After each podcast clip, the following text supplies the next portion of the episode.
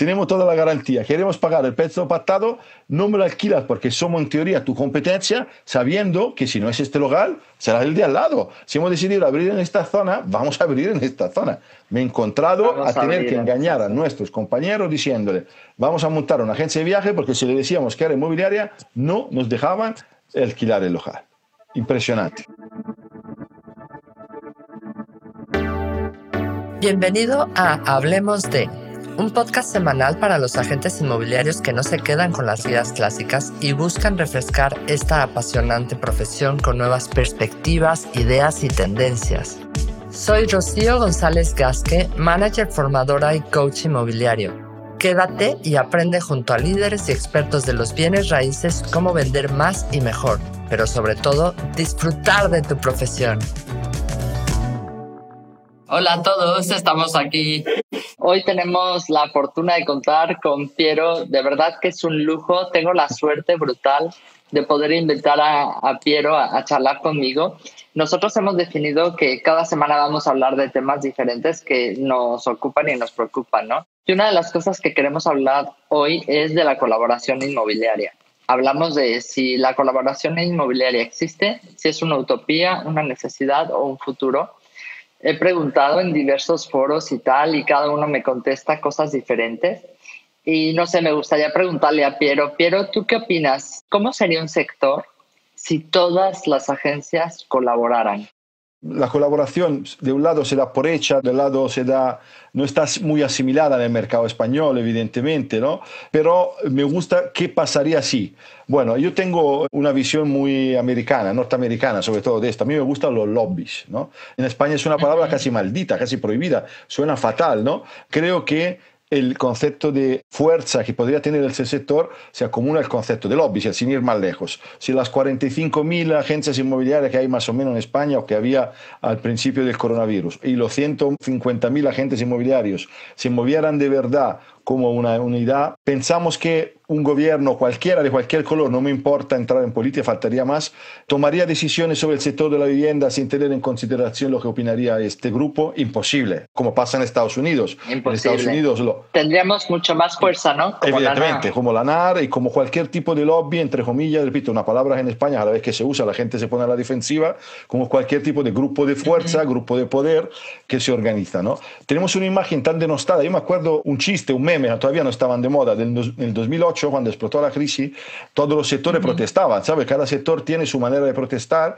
El nuestro, como es un sector muy dividido, no protestamos. Es importante recordar que en España pasamos de casi 100.000 agencias inmobiliarias del año 2008, en el 2007, a 20.000 que había en el año 2009. Se, se, fueron al garete 80.000 agencias inmobiliarias, ¿no? Y salió un chiste, me acuerdo, en un periódico que ponía agentes inmobiliarios protestando en la castellana. Y había un montón de Ferraris atascados, ¿no? De coches Ferraris atascados. Esa era la visión que tenían de nosotros, que nosotros todos tenemos un Ferrari y todos, eh, todo sector así, ojalá. Tú tienes uno, tú tienes ojalá, uno. ojalá. Eh, te, diría, si tuviera un Ferrari... No el, el, mío está disfrazado de Toyota. Exacto, exactamente, ¿no? Un 500 rojo disfrazado de Ferrari, que por algo del mismo grupo, es del mismo grupo de empresa. Quiero decir, si tuviéramos un sector realmente muy unido, no solamente colaborativo, porque la, la colaboración, a la verdad, que en estos años en el sector han mejorado, ¿no? Más por necesidad que por vocación. Y ahora hablamos del por qué probablemente. Pero sí que ha mejorado, pero sí que todavía estamos lejos de ser un sector unido. Además, es un sector donde lo que participan, lo que realmente participan, las franquicias, las personas con sensibilidad respecto al concepto de participación.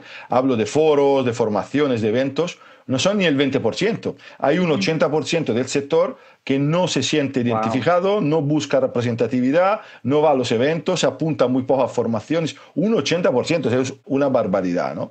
Y hemos, a lo largo de estos años, a lo largo de estos ¿eh? años hemos buscado respuestas respecto a este tipo de problema y creo que tenemos un problema fundamentalmente con la base de la profesión. Quiero decir, nuestra profesión es por desgracia o por circunstancias, una profesión en España de producto, no de servicio. Entonces, claro, cuando colaboro, cuando el producto no me lo vendo yo solo. No estamos hablando de darme un mejor... Cuando me interesa. Exacto, cuando me interesa. No, cuando, no para dar un mejor el servicio a los clientes, que debería ser lo normal dentro de cualquier tipo de colaboración, ofrecemos un servicio, si colaboramos, yo sé perfectamente que si el día de mañana tengo que ir a Valencia hablar con uno de mis clientes y no tengo ahí una oficina física, te pido el favor y tú me dejas una sala para que yo hable con un cliente, pero a nivel de colaboración espontánea, ¿no? de relación personal. Eso sí que se ha fomentado, se ha mejorado y tal. Pero como estamos muy orientados a vender y no ofrecer servicios, a vender pisos y no a vender servicios, está claro que no sentimos la necesidad de colaborar a menos que no tengamos un problema. Entonces, cuando tengamos un problema sí que buscamos ayuda, miramos alrededor. De hecho, extraño que las MLS en general hayan crecido en época de dificultad y que se hayan un poquito parado como efecto, como números, como asociados en épocas otra vez de, llamámoslo, semi-boom inmobiliario. Creo que ese es un problema más importante. Es curioso. Es verdad que es algo que debería estar como mucho más reglamentado. Yo te quiero poner tres ejemplos que de colaboraciones hablamos y te pongo tres ejemplos simplemente para ver diferentes puntos de vista. Te puedo decir tres ejemplos. El primero, estuve hace tres años por cuestiones de salud acompañando a una hermana mía que es realtor en Remax en Canadá, casualmente, ¿no? En Remax en Canadá. Estuve con ella y me impactó porque, bueno, como ella no podía moverse y tal, y como pues yo soy realtor también, pues me dijo, oye, ayúdame con las visitas y demás. Es impresionante, o sea, ahí nadie se plantea la opción de si colaboras o no. Es algo que... Es lo normal, se da. por hecho. No hay ningún agente inmobiliario que no colabore. O sea, es como, perdona, ¿cómo que no colaboras? O sea, tienes, que, y además, tienes que explicar el concepto contrario, ¿no? Exacto, exacto. Y es muy curioso porque aquí nos pasa muchas veces que tenemos un cliente comprador que quiere comprar y vemos que hay gente que tiene el producto. ¿Eso qué quiere decir? Que hay propietarios que están queriendo vender esas casas tienes un comprador perfecto para ese producto y no te dan las citas y dices, pero si no te estás haciendo ningún favor. No estás vendiendo la propiedad y al final estás quedando mal con Está un cliente. O sea, ¿en qué cabeza cabe? Te doy una fórmula eso, ¿no? es... Aún peor, te doy una fórmula aún peor aquí ni con el perso, porque hay un problema, entre comillas, de compartición de honorarios. Como aquí todo el mundo no su, piensa que estoy perdiendo parte de, mi, de, mis honorarios. No, el problema se extiende hasta en el personal shopper. O cuando tú cobras a la otra parte, no le estás cobrando absolutamente nada porque tienes un mandado de compra, que no le vas, a, le vas a quitar absolutamente tampoco. Hay que engañar a nuestros propios compañeros, ir como visitas ocultas para que el cliente si le gusta, luego decirle, mira, este señor va a comprar, para que soy compañero, no te voy a cobrar nada, pero, pero si llamas como compañero, todavía muchísimas agencias no quieren. Dicen, no, no, yo no quiero nada, no quiero colaborar. No, no quiero colaborar, esto es mío. Impresionante. Otro caso que también me ha pasado con el tema de las colaboraciones o el, el tema cuando han venido agentes inmobiliarios a mi inmobiliaria para querer empezar a trabajar como agente inmobiliario y vienen de Estados Unidos, les toca hacer todo un curso de frustración antes de que empiecen. Porque si no, luego va a ser horrible, porque se van a frustrar. De hecho, tuve uno que decía, me voy a hacer millonario. Yo decía, wow, tengo a la persona ideal. Y tenía como, no sé, eran 10, 12 compradores fidelizados para comprar en Valencia, pum, pum, pum. Y empezó a ver que todo eran trabas, todo era no encuentro, no, no, no, no tío decía, es que esto es una locura, están perdiendo dinero a mansalva. Es que ese es el tema. Si realmente la gente viera el dinero que estamos perdiendo por dejar de colaborar, por dejar de facilitar el tema de la colaboración, es una locura. Es dinero que perdemos todos, pero sobre todo la imagen, que es lo que todos los inmobiliarios de pro y todos los inmobiliarios que se forman y están todo el tiempo ahí, quieren, oye, queremos tener mejor imagen, pues empecemos por colaborar. Empecemos a pensar, como decía Piero, no en un producto, sino que estamos dando un servicio y a quién se lo estamos dando, ¿no? Y por último, la otra cosa de la colaboración que me gustaría poner encima de la mesa es que, por ejemplo, nos ha pasado haciendo nosotros de personal shopper, haciéndolo nosotros como exclusivas de comprador con tres procesos de compra, donde al final ya habiendo pasado arras, ya habiendo firmado arras, entregado dinero, etcétera, etcétera, la otra agencia inmobiliaria nos dice, es que el vendedor no quiere vender. Tres veces. ¿Y sabes por qué? Porque todo empieza antes y porque no habían calificado muy bien al cliente vendedor o lo habían captado engañándolo. Entonces, claro, a la hora que va a vender y ve que no va a comprar nada de lo que le habían dicho la agencia inmobiliaria que les iba a conseguir, que realmente lo único que estaban haciendo era timándole, eso hace que las colaboraciones sean como súper insufribles. O sea, Dios mío, ¿por qué no intentamos de verdad hacerlo mucho más profesional? O sea, quizás la parte más importante es, si nosotros por eso llamaba si es una utopía una necesidad o si realmente es el futuro, es si nosotros como agencias inmobiliarias, Piero, tuviéramos esa visión de ganaríamos mucho más dinero, ganaríamos mucho más efectividad, con lo cual la experiencia cliente sería fantástica, con lo cual nadie se le ocurriría vender su casa por él mismo. Todos ganaríamos un montón. ¿Por qué no lo hacemos? Y daríamos un, y daríamos un mejor servicio. Iván Tambasco estaba conectado, siempre dice que en las agencias inmobiliarias parece que la venta, la última venta parece la última. ¿Vale? Si la firma la próxima semana, si no pensamos a la sembra, no pensamos al servicio. No tenemos esa visión estratégica. No tenemos absolutamente visión estratégica. Y eso yo me incluyo, ¿eh? yo he empezado hace 25 años y si a mí hace 25 años hubiera tenido la visión estratégica de pensar que 25 años después seguía en el mismo sector, hubiera hecho cosas diferentes probablemente, ¿no? Entonces, hoy explico, intento aconsejar, enseño, una palabra muy importante, enseño a las personas a pensar a 25 años vista. Cuando me choco con algún, eh, me encuentro con algún agente inmobiliario joven, le digo, piensa por favor a 25 años, piensa al futuro, piensa a cuidar al cliente, piensa en transformarte en el agente inmobiliario de esa familia. No lo hacemos, lo siento, es un problema de producto. Y no es un problema de dinero, lo has dicho tú, porque es, matemática pura. Añades operaciones que no tienes, añades ventas que no tienes. Tienes mucho mejor servicio. Y por supuesto tiene mejor o sea, Tus clientes iban a estar mucho más Pero mira, yo te, te, cuento una anécdota, visto has una anécdota muy curiosa. Yo he trabajado muchos años en una marca donde históricamente no compartíamos los vendedores porque era una marca muy cerrada a nivel de zona, pero sí que compartíamos compradores, ¿vale? Y los compradores lo, lo teníamos en un sistema, digamos, de cuadrilátero, de oficinas cercanas, y a través del programa, del CRM, se compartían los compradores. Pero claro, para compartirlos con el CRM había que insertarlos en el CRM, ¿vale?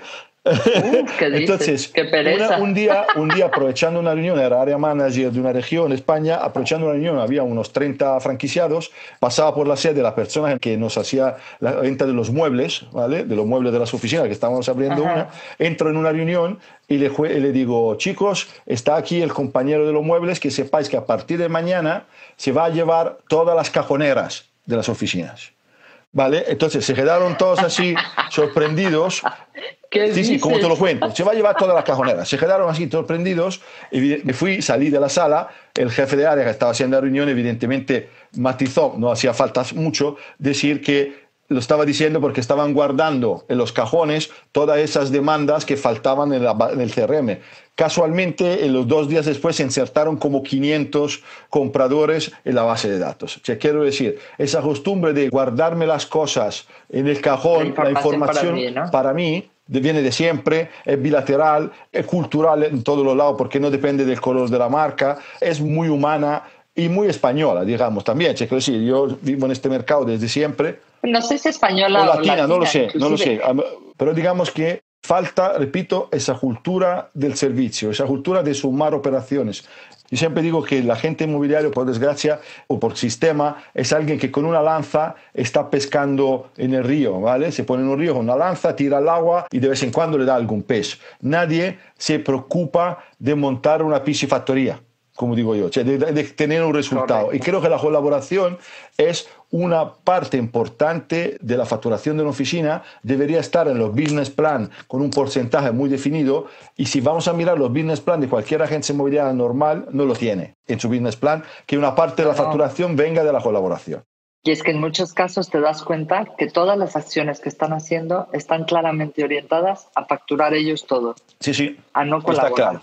Porque pasas una oferta y no tienes respuesta, a veces también, inclusive en casa, muchas veces tengo que hacer como un hincapié con todos los agentes y decir, entendamos que si compartimos vamos a ganar más.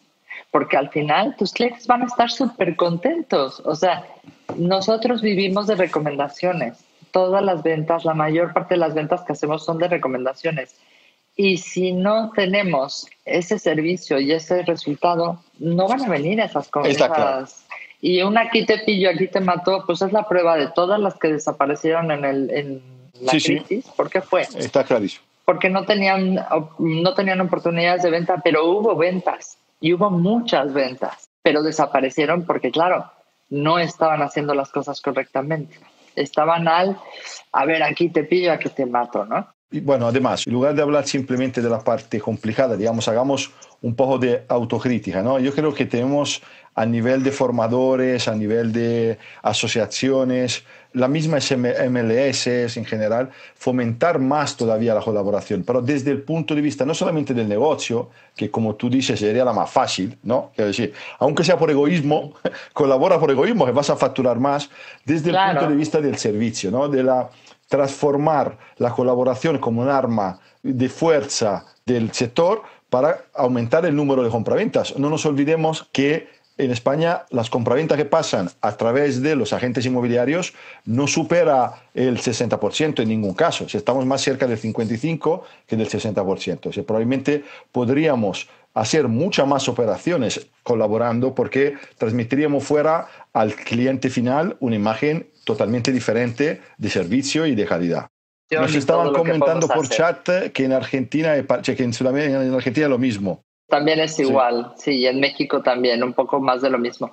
En México quizás están un poco más por la colaboración, pero es la colaboración informal. El problema que tenemos es que no es una colaboración formal, ¿no?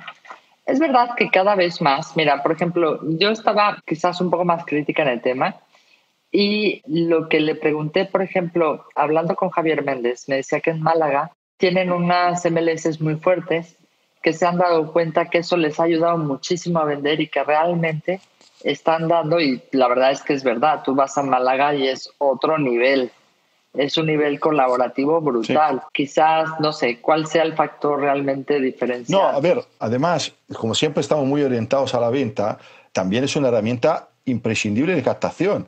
O quiero decir, uno de los grandes problemas que tenemos, que tiene el sector históricamente, que es la exclusividad, otra palabra maldita del sector. Yo creo que no sé si mal, más maldito colaboración o exclusiva. Lo tengo que, lo tendría que hacer un sondeo. No sé, podemos hacer un sí, sondeo. habría que hacer un sondeo. A mí con la exclusividad me ha pasado lo mismo que le pasa a los agentes americanos con la colaboración. Yo solo he trabajado en exclusiva, entonces para mí es mi estatus normal, ¿no? No concibo, me cuesta mucho entender la, la otra parte.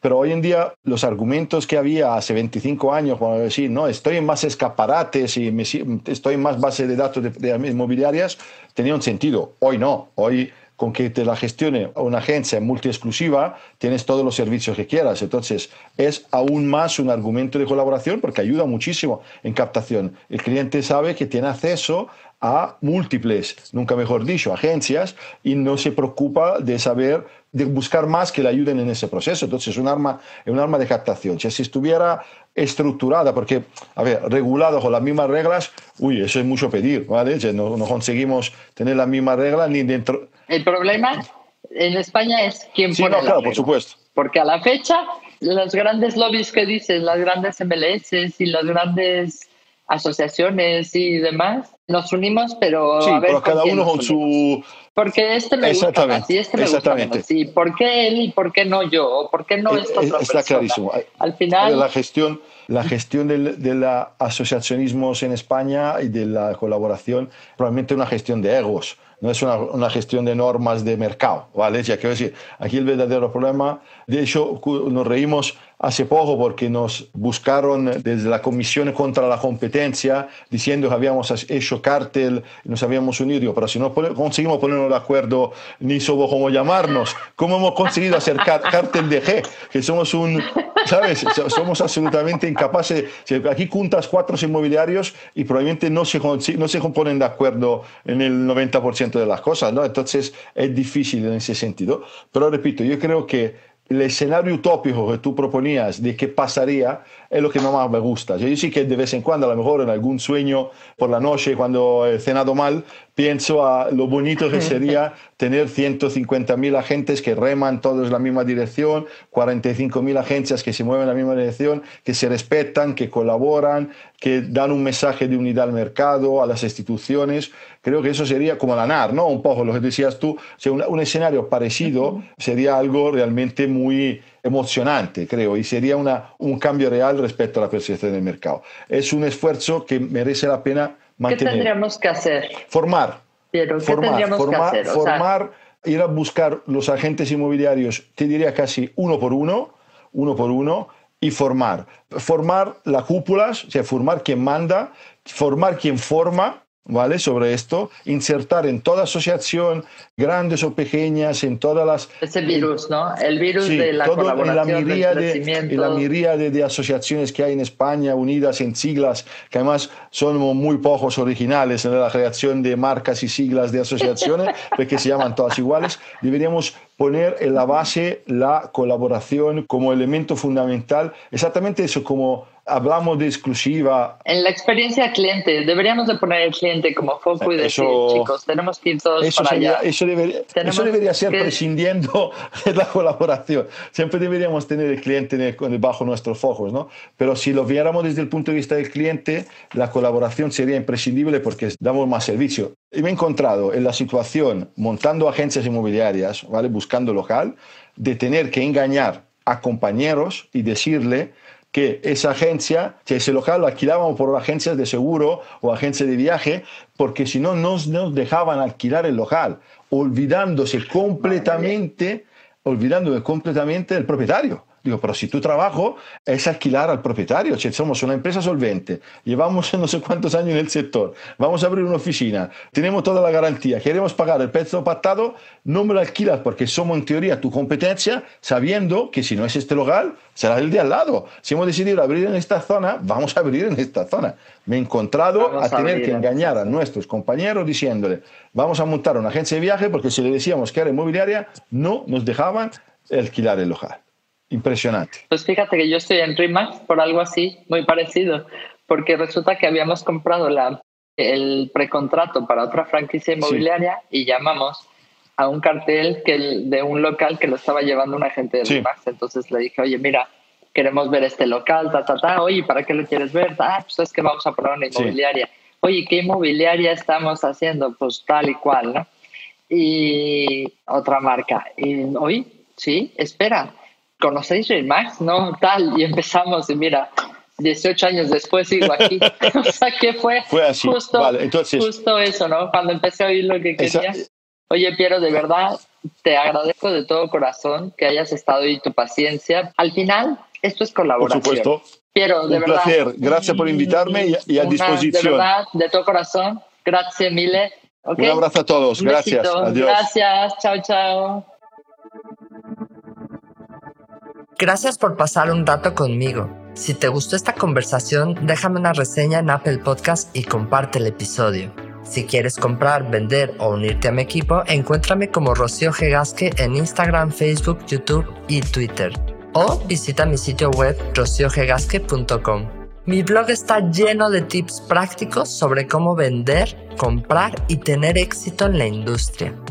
Nos escuchamos en el próximo episodio de Hablemos de si estás listo para expandir tu mente, mejorar tus prácticas drásticamente y estar a la vanguardia del mundo inmobiliario, esta es tu casa.